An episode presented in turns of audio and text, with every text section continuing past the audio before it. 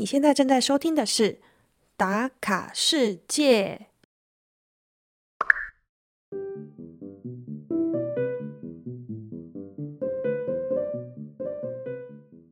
哈哈哈！我们继续踏上波斯尼亚与赫塞哥维纳的旅途，这回来到了特拉夫尼克和雅伊采这两个小镇啊，比莫斯塔尔还要小，但是故事的精彩度有高超的表现哦。小月在 Tlavnik 体验当地人的慢活，发现卖鱼的超市和当地的面包店，在被五彩缤纷的清真寺所惊艳到。而在雅伊采参观了瀑布和水磨坊，因为搭了两次便车，加上一场大雨和冰雹的关系，收获了最温暖的人情，以及遇到了一对共患难的兄弟。来吧，一起来和小月打卡波斯尼亚与赫塞哥维纳，打开你的全世界。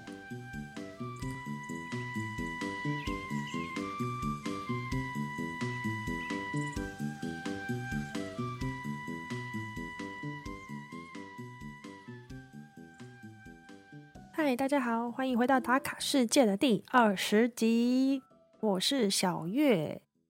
今天录音的时候，好像我邻居有人在庆生，因为我刚才听到他们在唱生日快乐歌。虽然说我把我整窗户啊门都关得非常紧，但如果等一下背景有其他的嘈杂声音的话，还请你多多包涵。不知不觉呢，巴尔干半岛已经来到了应该第十集有哦。也好，加在今年我花了两个月去巴尔干半岛走走，才有这么多的故事可以跟你分享。我必须承认，我觉得巴尔干半岛的历史啊，是我从小到大有史以来读的最认真的一回。我觉得很大一部分原因是因为我真的亲自走过这些地方，而且他们有很多战争留下来的遗迹，还有一些历史博物馆可以去增加我的记忆之外。它里面复杂的程度啊，文化的多元性也是非常吸引我的地方，所以我就很认真的埋头苦念。我觉得我在求学阶段啊，历史都没有这么认真念过。我的历史老师应该感动的快哭了吧？所以我擅自决定，这一集还是要接续巴尔干半岛之前讲的波斯尼亚第三集继续走下去哦。那我们就看录音的长度，还有故事的内容丰富性来决定需不需要再有第四集的波斯尼亚。当然不免俗的，前面还是想跟你聊一下我最近在干嘛。嗯，上个周末啊，我去露营喽。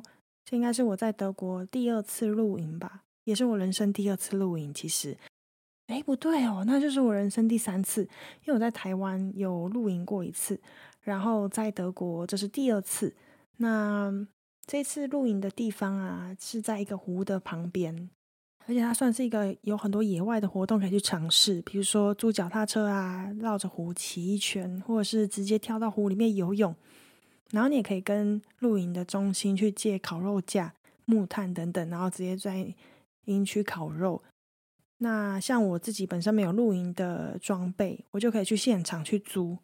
当然，它可能跟在台湾的露营区啊，那种豪华露营不大一样。因为我看一些综艺节目啊，他们都会去台湾的露营区去录节目嘛。那这些帐篷里面，哇，应有尽有的设备，可能还有冷气哦。然后那个床可能还不是睡地板，可能是真正的床放在帐篷里面。但我们租的这个帐篷，其实它只有铺一层睡垫，那睡袋几乎都是要自备啦。我自己是跟朋友借了一个睡袋。除了这个之外，他们有在帐篷里面放一张桌子，还有四张椅子。这个帐篷的大小最多可以睡四个人。我觉得跟台湾比较不一样的地方啊，就是在洗澡的部分。如果你要洗澡，你要先到柜台中心去买那个代币。那一个代币大概是一欧，那一个一欧的代币啊，你可以洗四分钟的水流长度。所以呢，你可能就到公共澡堂，你会看到有。对应的号码的洗澡间，你就找那个号码的投币机投下去之后，它就开始计时。那它总共有十分钟的时间可以让你去进行代币的使用。什么意思呢？我刚才不是说出水量是四分钟吗？所以你投下去之后，你可能暂停啊，擦沐浴露、弄洗发精的时间，总共这样空档起来，总共是十分钟。那出水量就是四分钟。所以你必须在四分钟的水量，然后十分钟的长度内洗好你的战斗澡。那我们同行的朋友啊，有人就是可能需要比较长的时间，他就买了两个代币。然后我就跟他说：“哎，你不用买啦，你就接着我的代币洗就好了，因为我真的洗澡洗很快。”然后他就还是有点不放心，他所以他还是买了两个代币。最后呢，我只花了七十秒就洗好头跟澡，我朋友都不敢置信。然后洗出来都是，我就跟他说：“哎，赶快进去啦，不要浪费代币的时间。”所以他最后就用了我剩下的时间，然后再把多余的一个代币退钱，这样子。我也不晓得我这个快速洗澡能力是什么时候培养出来的，但我自己在旅行的时候也都洗这么快。不小心让你发现我的秘密了，我还是很爱干净的，好吗？我每天都洗头跟洗澡哦，虽然我洗的很快。嗯，总之啊，我觉得在德国露营是一件蛮舒服的事情。希望今年呢还有机会再去露营第二次。然后，如果我下次回台湾啊，我也想要去体验这个豪华露营的帐篷。有什么推荐的地方，再私信给我吧。好。那我们接下来要去的波斯尼亚的小镇啊，叫做特拉夫尼克。特拉夫尼克，它是位于波斯尼亚和黑塞哥维纳的中部哦，距离塞拉耶夫以西大概九十公里左右。哎，我觉得我必须先聊一下我规划波斯尼亚的路线是为什么会到这么多小镇哦。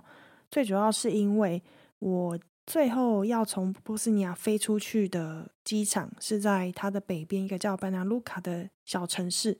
那距离班机的时间大概有七天吧。从塞拉耶夫离开开始算的话，也因为这样，所以我这七天必须安排行程在距离塞拉耶夫跟班纳卢卡之间的小镇上。所以第一站就来到这个 c l a f n i k 不过啊，这个小镇啊比上一个介绍的 Mostar 莫斯塔尔来的小。但还是可以稍微介绍一下啦，因为毕竟它曾经是波斯尼亚王国的首都。那它第一个对于这个城市存在的文件证明啊，是来自于鄂图曼土耳其的时候哦。当时鄂图曼土耳其在十五世纪的时候征服波斯尼亚，那这边的居民啊也大多皈依成伊斯兰教，也是在那个时候呢开始建造了清真寺啊、市场，还有各种基础的设施。当时特拉夫尼也算是鄂图曼时期一个比较重要的定居点之一。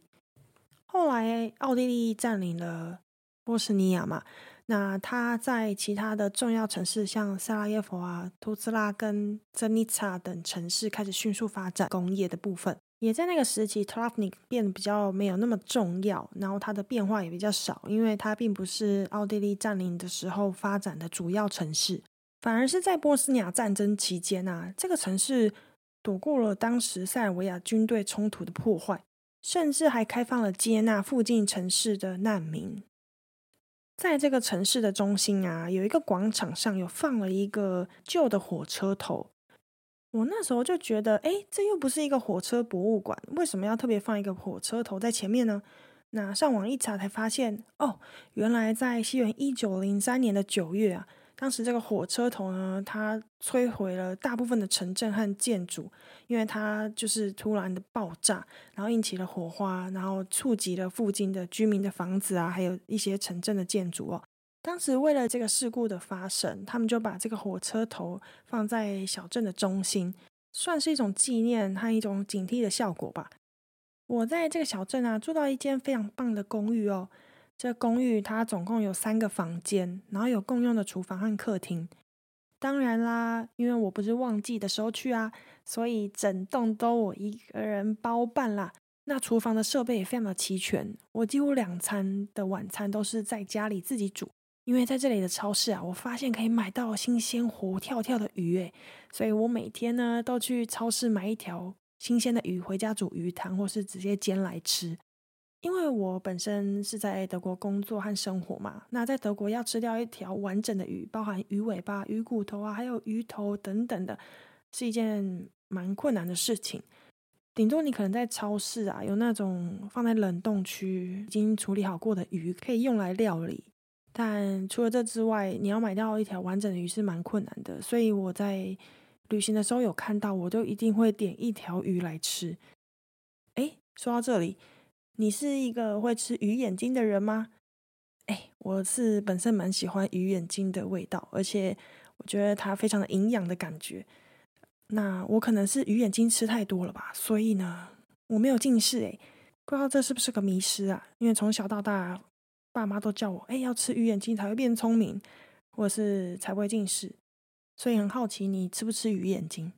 哎，扯远了。所以呢，我住的这个地方啊，里面的设计啊，很适合一群来滑雪的人住在一个公寓的感觉。嗯，因为它有一些挂雪具的地方。而且它在厕所啊等等的设备啊，都设置的非常完善，所以我就猜想说，哦，这个 t l a f n i k 小镇啊，应该是一个滑雪设定的人会参考住的地方。哎，然后我上网一查，真的印证我说的话，因为在 t l a f n i k 附近有一个著名的冬季度假胜地，叫做弗拉西奇山 （Mountain Flasich）。我都乱念啦，我也不知道他们的发音是怎样。但中文翻是弗拉西奇山，在这里有完整的滑雪场地，那每年都吸引很多外国人还有当地人来这边滑雪。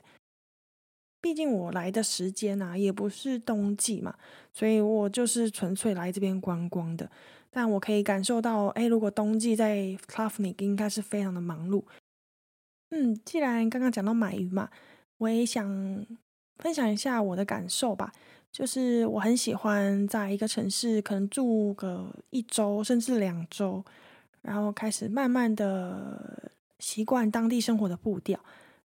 比如说，我会去开发附近哪里有好吃的面包店，那种传统的小点心啊，甚至我会去当地的传统市场，直接去跟当地的人比手画脚买水果啊，买蔬菜。那超市比较简单啦，因为它的标价都比较明确嘛。所以像我在 c l u f n i k 我有发现一个面包店哦，在这个面包店有一个嗯蛮年轻的小女孩在打工，她应该是传统的穆斯林，因为她有头戴那个头纱。那我进去买的时候，我就请他推荐啊，然后他当时就推荐了我一款柠檬蛋糕，还有几个当地比较传统的面包。那我就是第一天就买了几个，当隔天的早餐嘛。后来回家发现，哇，这个柠檬蛋糕真的超级好吃的，因为它完全不会死甜。大部分的巴尔干半岛的甜点都非常的甜，那他们家就有点偏向是那种海绵蛋糕，那糖也没有过分的加太多，所以我吃起来就觉得很可口。隔天我又回顾了同一家面包店。那我在 c l a f n i k 总共待了三天，所以我三天都有去面包店哦，然后都有跟他稍稍微聊天。其实第一天的时候，他就问我说到：“哎，我来自哪里？”我就跟他说：“哎，我从台湾来的。”然后我连续买第三天嘛，第三天的时候我去跟他买不一样口味的蛋糕的时候，我就跟他说：“哎，今天是我最后一天来光顾，因为我明天就会离开 Tlafnik，我会去下一个城市。”那他就问我说：“下个城市要去哪？”然后闲聊之后，他说：“那我们就下次再见喽。”我就说：“哎呀，这下次再见，我也不知道是什么时候再见了。也许我不会再回来这个小镇啊。”然后他竟然回我说：“谁知道呢？说不定我们会在台湾相见啊。”那当下的我就非常的感动，因为我就想，我们第一天可能就只有聊个一两分钟，他就记得我是从台湾来的。然后他还放在心上。然后第三天我跟他道别的时候，他就把他随口说出来。我自己心里是觉得蛮温暖的。我当时就把我这份感动用英文写了一篇心得文吧，然后附上我们的合照。那他朋友看到之后就把他扣过来，就说：“哎，这好像是在说你哎。”然后这个小女孩就真的有来留言，就说：“哎，她看到我的文字也很感动。”那我就觉得这种交流就蛮珍贵的吧。所以，像这种旅行的步调还有节奏，就是我自己最喜欢的模式。有时候啊，我在聚会当中会听到有人说：“哎，这个城市很无聊，不推荐啦。”或是这个城市还好。然后我当时就会想说：“嗯，再怎么无聊，应该也是有它独特之处吧？也许这个城市的魅力不是来自于风景或是历史古迹。”有可能是来自于与人的交流，甚至于当地美食，也有可能是吸引观光客前来的目的嘛。当然，每个人都有自己的喜好啦，那对自己的旅行的定义也不同。所以每一次啊，我听到有人对城市下这种评语，我心里就会有一股冲动，很想要真正去这个城市一探究竟，到底是不是像他们所描述的一样无聊，或是就这么还好。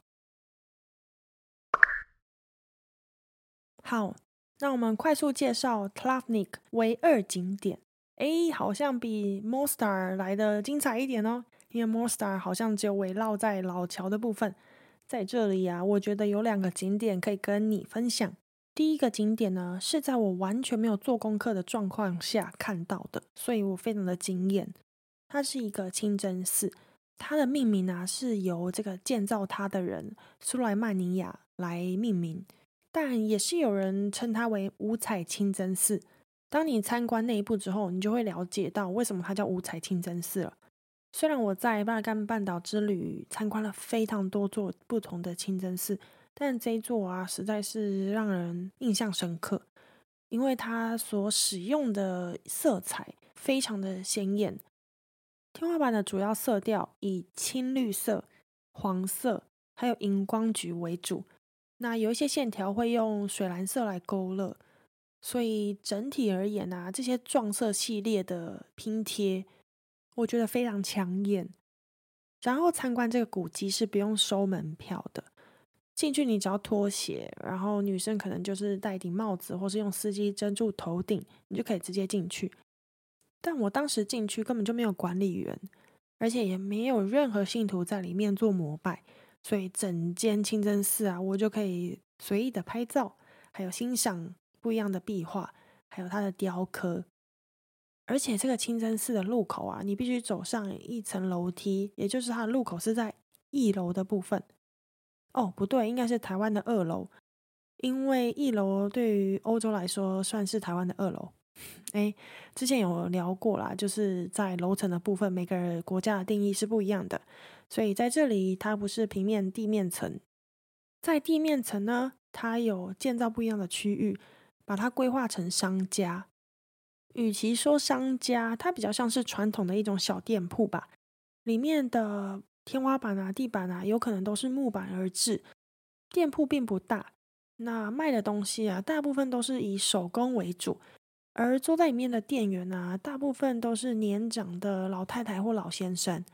那你可以看到有开的店面的老太太，诶，他们也没有在经营店面，也没有在继续做手工的艺品，反而是有其他可能路过的老太太、老先生坐在他们的店门口，就这样喝起咖啡聊天起来了，算是一个非常可爱的画面吧。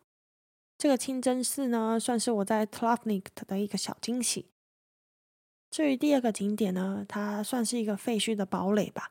t l a v n i k 的堡垒啊，是建在一个山丘上面。它当时是为了能够防范鄂图曼土耳其的人侵略而做的防御系统。不过看起来应该就是盖得太慢了啦，所以当时还是被鄂图曼土耳其的人占领了。这座城堡荒废的差不多了，但还是要门票啦，门票也不太贵。那我参观的时候，嗯，大概只有三四组客人吧。其实参观城堡最大的优点呢，就是你可以爬到制高点去看 k l a v n i k 小镇，由上而下看到的景色肯定是很不一样的。嗯，那我必须说，因为 k l a v n i k 小镇呢算是非常小的面积，能参观的景点也有限，所以我大概一天就把它解决了。也因为如此呢，我隔天就到另外一个小镇去玩耍啦。这个小镇呢叫做雅伊采，中文可以称它为雅伊采。从 t l a f n i k 到雅伊采大概大巴是一个半小时至两个小时左右。那我在这台巴士上呢遇到了一位中国人，在休息站的时候啊，司机有把车停下来去吃午餐。因为这台车主要是从塞拉耶夫发车，然后最终站是到班纳卢卡。那我搭乘的路线啊，就是他停靠的一些小镇嘛。所以我才会遇到这位从塞拉耶夫开始坐车的中国男子，他要去巴拿卢卡去办一个签证。于是，在休息站的时候，他就主动来找我搭话，他就问我哪里人，我们就稍微聊了一下。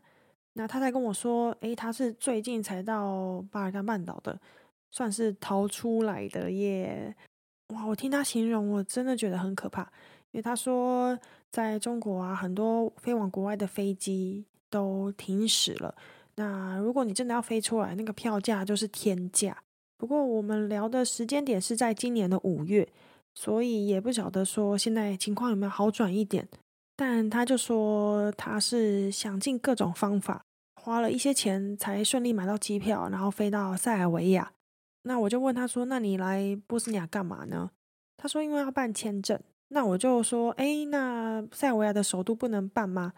他说：“也可以啊，要排队排很久，或者是上网预约时间也是蛮困难的。”所以他就决定到波斯尼亚啊塞族共和国所负责的行政区域，也就是班纳卢卡，直接去办签证，而且可以当天就拿到。这也是为什么我们会在巴士上相遇。我不知道他具体是办什么样的签证呢。但是他有打算说，就直接移民到塞尔维亚。嗯，其实塞尔维亚就是中国的好马吉，无论是在经济建设上啊、政治啊，或是世界的国际舞台上，中国都是非常力挺塞尔维亚的。好听一点，就是两国之间有非常好的友谊桥梁存在。所以我当时在塞尔维亚旅行的时候，也看到很多基础建设都是中国资助的嘛。他们就会在建造过程当中的那一块区域啊，放上红布条，而且是用中文写字哦。比如说什么什么什么铁路是来自中国的赞助，塞尔维亚和中国是友好关系等等的这种标语。嗯，不过我们今天不是聊塞尔维亚，所以就不是那么重要。当然，我跟这位在巴士上的中国人呢，只是一面之缘啦，所以我们也没有深入的聊太多。那稍微介绍一下这个亚伊采亚伊采小镇好了，它最早的历史呢，可以追溯到十四世纪。哇，我念的真好，因为我不知道念了几百遍，十四世纪超级难念的。然后亚伊采呢，是由中世纪的一个波斯尼亚贵族斯普利特公爵所建立的。这个小镇呢，比 Travnik 来的更小，也就是说，Mostar 已经很小了，在 Travnik 更小嘛。最后这个 Yaice 呢，哎，小到一个不能再小。那为什么我会来参观呢？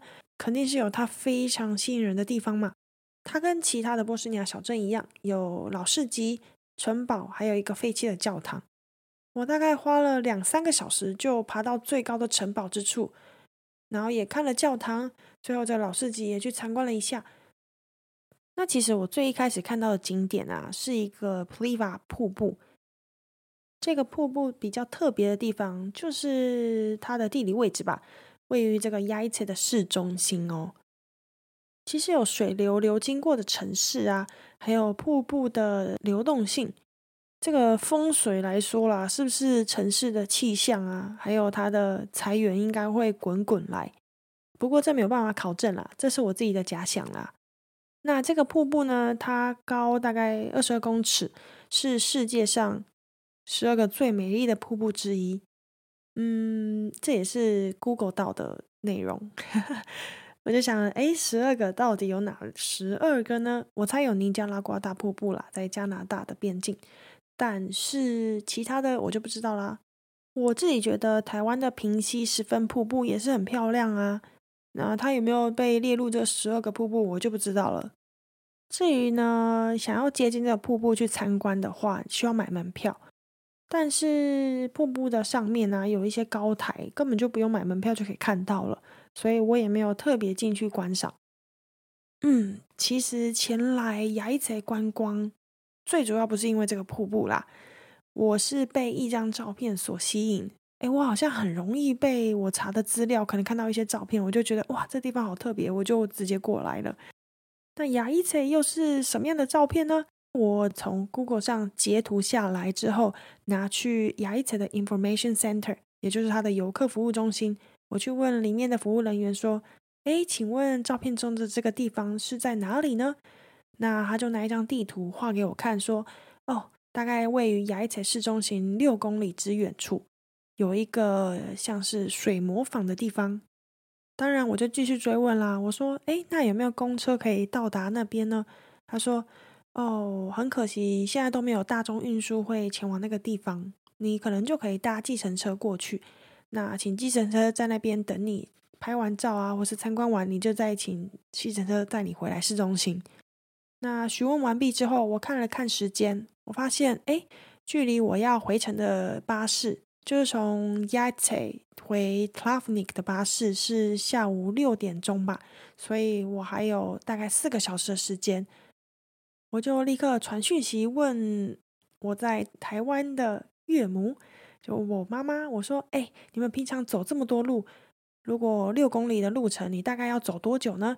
那他就跟老爸讨论之后，他们就说：“哎，大概走一个多小时吧。”所以我就预估抓说：“哎，我去跟回两个半小时打死。如果我就是不停下来拍照的话，一直竞走，应该是走得到。”那沿途的景色听说很漂亮，因为我有上网查了一下，所以我就决定诶采取十一号公车，就是我的双脚前往这个景点。那我必须说，真的要走十二公里，它一定有它独特的魅力所在嘛。因为我看到的这张照片啊，它很像是卡通才会出现的一些小房舍。我对于这种稀有的建筑都非常感兴趣，所以有机会能够亲眼见到。我是不会放过的啦，于是我就开始朝着这个雅伊切的水磨坊前进，走了大概一点多公里吧，路过了一家大型超市。当时我就发现这个天色呢不大对劲，天空云层就非常的厚，而且非常的低，我就觉得随时可能就会下起暴雨吧。就算我加快脚步好用跑的，我可能也没有办法在它下雨之前到达这个目的地。所以呢，当我经过这间超市之后，我灵机一动，我想说，干脆来搭个便车好了。虽然我之前有一些搭便车的惊魂记嘛，但是如果我在超市询问的话，我是可以直接先看到司机是谁，而不是像在公路搭便车，你伸出大拇指，谁停下来你都不知道。停下来之后，你可能只有短暂的几秒钟去判断说，我要不要上这台车。那在超市的停车场有这么多人来买菜啊，我找到人载我一程的几率应该蛮大的吧？我当时心里就是这样想的。于是我就在超市前面大概站了五分钟，哦，很幸运哦，我就看到一对母女从超市推了车出来，他们大概已经采购完毕了吧？然后我就上前去询问这个女生，我说：“哎。”你会说英文吗？那他就说他会说一点点。那接着我就跟他说：“哎，你是要去哪个方向？往右还往左？因为你知道，在小镇啊，他们的公路就非常的单纯。所谓的单纯，不是指单行道，而是它就是一条公路，你要么往东，要么往西嘛。所以呢，我就直接问这个问题。接着他就比右边的方向。我记得很清楚，这个往右指的方向就是我正要前进的方向。接着我就把水磨坊的照片拿给他看，跟他说：“哎，有没有顺路去这里呀？我是要去参观这个。”然后他就说：“哦，那就在我回家的路上啊，OK 啊，我可以载你。”非常热心的一个女生。那当时同车的还有他的母亲，那他的母亲是完全不会讲英文，所以我可以很感觉到他的母亲对我是非常提防的。甚至他发现，哎，后座啊，因为他们把我安排在后座嘛，然后他发现后座有放置他女儿的皮包，他马上就把皮包往他的前座搬过去，很怕我可能 直接从里面动手脚什么的。当然我也可以理解啦，因为毕竟我是一个不知道来自哪个国家的陌生人嘛，所以呢，我很幸运只走了一点多公里，接下来四公里就是搭着他的便车前往这个水磨坊。那沿途当然我们就是在聊天啊，我还跟他说：“哎，我都讲英文，然后你不翻译给你妈妈听，这样子好吗？他会不会很紧张？”他说：“没关系啦，他应该觉得很难得有这个机会听我讲英文吧。”后来他把我放下车之前，他就说：“我们可以来一张合照吗？”然后呢，也跟我交换了 Instagram 的账号。那因为我到达的时间大概是下午的三四点。所以他就很怕我饿肚子，他就问我说：“我身上有没有东西可以吃？”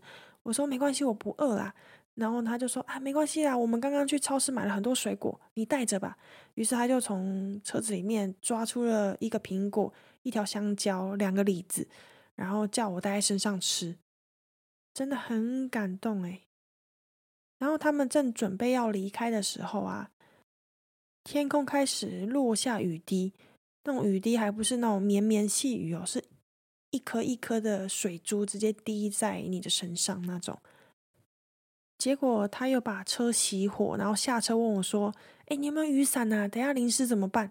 我说：“没关系啦，我在树下躲一下，应该雨就停了。”他听到我这么说，他就赶紧把他的后车厢又打开，递给了我一把黑白色的雨伞。他跟我说：“我妈妈叫我拿给你啦，她怕你淋湿。”你知道，对于这种陌生人给予的温暖还有帮助，我真的是不知道用什么方式来回馈他们。那我能做的就是把我在旅途上遇到需要帮助的人，我就把这份爱继续传递下去嘛。但是当时的我真的真的非常感动，因为好家在有这把雨伞哦。后来我在参观这个水磨坊的时候啊，呃，过了十五分钟吧，天空竟然下起了暴雨，暴雨就算了，还下了冰雹哦。这个冰雹，我靠，真的会砸死人的那种。我即使撑着雨伞啊，我都听到这个冰块直接打在我的雨伞上，很怕它直接被打破。不过好家在啊，在下冰雹之前啊，我还是。有十五分钟的时间可以到处拍照，那这些水磨坊真的就像照片一样，哇，很像是小矮人住的房子。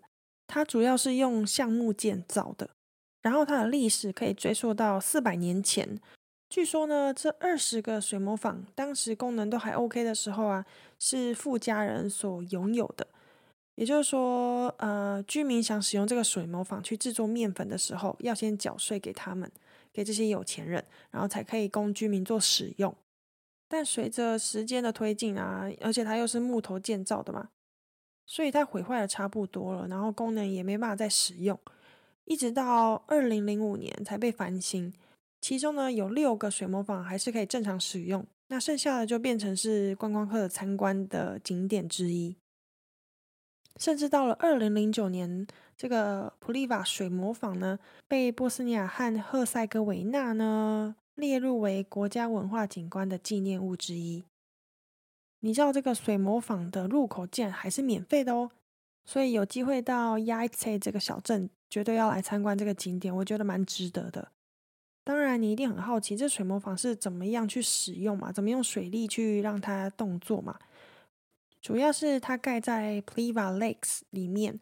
呃，在这个 Pliva Lakes 有分大小湖，这个大湖呢位于海拔四百多公尺处，最大深度有三十六公尺，所以这个水磨坊就是盖在大湖跟下湖的中间的断层，所以那里的水流比较湍急，那去推动这个水磨坊也是比较省力，而且比较实际的。如果天气好的话，真的建议安排半天或者是一天的行程到这个 Pliva Lakes 附近。除了可以看这个古迹的水磨坊，还可以走湖边的步道，顺便参观 Pliva 湖的美景。那我很可惜啊，就是遇到了雨天嘛，也不能说雨天哦，甚至冰雹天吧，好可怕。嗯，所以我就没有参观了湖区了。那你一定很好奇，说我是怎么回去亚伊切小镇的？是不是撑着人家送我的爱心雨伞走回家呢？那其实不是哦，因为我在参观这个水磨坊的时候，刚好有另外一对男子，他不是 couple 了，他们看起来像是好朋友这样子。他们当时甚至因为没有雨伞，只能够躲在水磨坊的屋檐下来遮蔽。那我们其实。一直在偷看对方，就是在那边偷笑，想说：“天哪，我们也太衰了吧！来参观景点，遇到了冰雹，而且还下了这么大的雨。”但其实我们都没有打招呼啦，只是知道有对方的存在。后来呢，雨渐渐小之后，我们就赶紧想说要回城了嘛。那因为路口只有一个，所以我们在路口的时候有交汇到。这时候我就想：哎，如果他们也是观光客，他们应该有租车吧？也许我可以问问看，他们是不是要回小镇。所以我就主动跟他们搭话说：“哎，刚刚雨下的好大哦，你们是租车来玩吗？是不是转的很硬啊？没有了，我忘记我当时是怎么问的啦。怎么可能第二句就问这句话？只是说我后来有了解到他们是租车自己来玩个两三天。那得知他们是租车之后，我就问说：“哎，那你们现在是要回雅伊切的市中心吗？可以载我一程吗？”因为他说他们要回萨拉耶夫，那这个方向是一样的，因为就是往南嘛，所以可以直接载我一程。我听到当然很高兴啊，但是因为对方是两位高大的男子，我当然心里还是有一些警惕。但坐上车之后啊，嗯，我就看他们开的方向跟我原本第一台搭便车的方向是完全的相反，所以我就很很紧张。我就问说：“哎，等一下，我要去雅伊切市中心呢，不是要去其他地方？”他就说：“哦，对啊，是往这里走。”他就直接 Google 给我看，说：“你看，我没有走错啊，你不要害怕啦，我们不是坏人。”我就心里想，坏人不会自己说自己是坏人好吗？但因为我已经上车，我也没办法，所以我就赶紧看 Google 的介绍。后来才发现，哦，原来其实有两条路可以走，诶，所以他们就带了我走了另外一条路，也顺利到达了雅伊切市中心。那在路上呢，也是聊了一下嘛，才发现他们是从杜拜来玩的。然后他说，他们每年都会来波斯尼亚哦。因为他们就很喜欢这里的食物，然后这里的风景，然后这两个人的关系好像是堂弟堂哥吧。然后我们就在车上聊刚刚下冰雹的窘境啊，还有啊都去了哪些地方玩等等的。那到了之后呢，哎，一样我们又交换了 Instagram，所以我多了很多 Instagram 好朋友嘛啊，以及我们也合照了一张，留下非常美好的回忆。所以虽然说我在 t l a v n i k 和 y a i t e 这两个非常小的小镇待上了三天哦，但我觉得在这三天发生了非常多精彩的故事，也真的没有想过啦，这两个小镇居然时间的长度会超过上一集的 Mostar 莫斯塔尔。所以呢，波斯尼亚的最终回班纳卢卡，只能下一集再跟你分享啦。这一集的故事呢，我真的很回味无穷，因为我完全没有看照片哦，我是光靠记忆去跟你分享我当时发生的故事，也已经经过三个月了吧。也谢谢你听我分享我在旅行上所发生的点点滴滴。那打卡世界就下周再见喽，拜拜。